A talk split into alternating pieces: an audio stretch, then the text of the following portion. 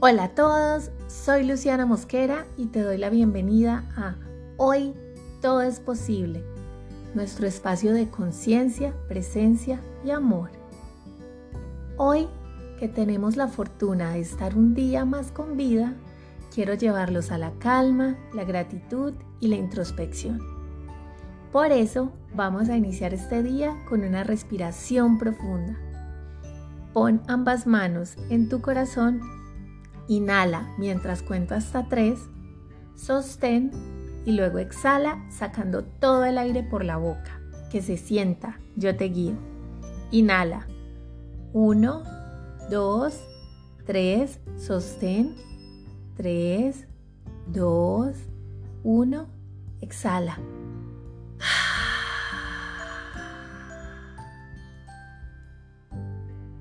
¿Cómo te sientes después de eso? Espero que maravillosamente. Les cuento que hoy vamos a inaugurar una nueva sección. La vamos a hacer todos los viernes y se va a llamar Paradigmas. En ella vamos a hablar sobre temas que se toman como modelo o patrones a seguir en la sociedad. Pero quiero invitarlos a que los cuestionemos Tomemos decisiones para vivir desde nuestra autenticidad, así eso implique crear nuestras propias definiciones.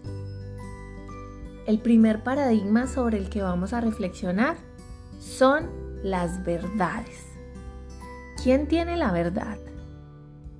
Y para ello les voy a compartir dos experiencias que tuve. La primera fue el día de hoy. Salía de un parqueadero, estaba poniéndome el casco y pasó una chica cerca a mí. Me miró y me dijo, ¿qué parqueadero tan caro?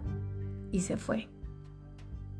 Yo la miré y sonreí y mientras ella se iba pensaba, ¿qué será caro para ella? Para mí, ese lugar no entraba en la categoría de costoso pero entiendo que su apreciación podía venir de su experiencia de vida. Lo que haya pasado para obtener dinero y lo fácil o poco fácil que haya sido para ella. Segunda, ayer estaba en una mentoría hablando con una chica súper mágica y llegamos al tema del orden. Me contó que para ella era muy importante tener todo ordenado y que discutía con frecuencia con su familia porque eran desordenados. Esto me trajo a la mente una experiencia similar que tuve con mi esposo hace un tiempo y le pregunté, ¿qué significa tener las cosas en orden? ¿Existe una definición universal? La respuesta fue no, porque su definición de orden puede no aplicar para el concepto que su familia tenga del mismo o como en el caso de mi esposo, que tiene un orden establecido en medio de su desorden, abro comillas, y a él le funciona a la perfección. Esto aplica para todo. De esas experiencias traigo como aprendizaje que a veces vamos por la vida tratando de imponer nuestra verdad a los demás, de decirles lo que les corresponde hacer y lo que no, lo que es mejor o no tan bueno para ellos, como si tuviéramos total claridad de lo que les conviene. Y déjame decirte que no hay verdades absolutas. El camino de evolución de cada persona es único, una total incertidumbre que a su paso se irá develando. Solo nosotros sabemos dónde es bueno para nosotros mismos caminar o estar así los demás puedan pensar lo contrario. ¿Tú sabes lo que está sintiendo el otro? ¿Lo que pasa por su mente? No, ¿cierto? A duras penas sabemos sobre nosotros y vivimos en total incertidumbre. Nadie sabe más de su propia vida que uno mismo.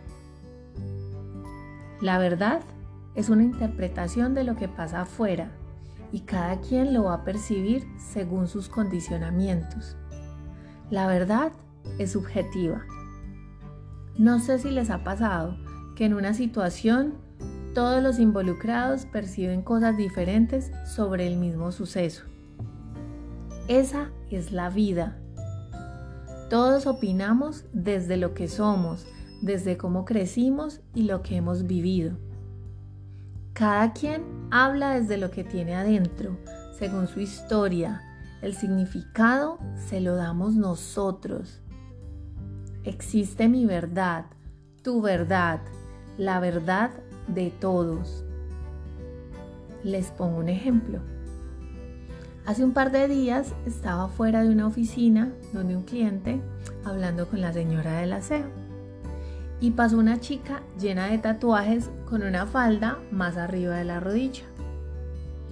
Ella se quedó mirándola y me dijo, esta juventud poniéndose las manos en la cabeza.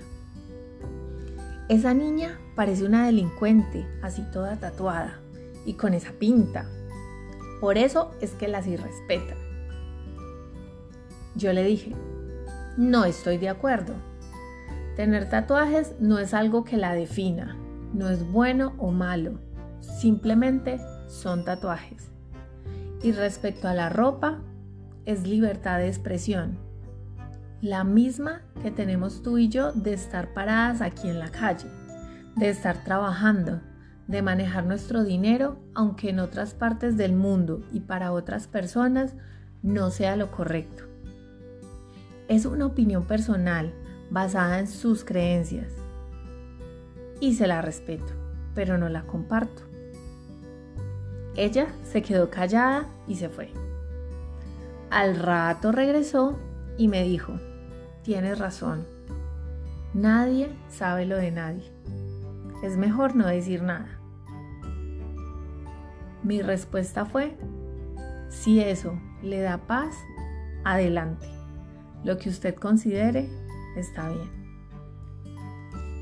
Con esto quiero mostrarles que ante una situación siempre van a haber tantas perspectivas como personas en la escena.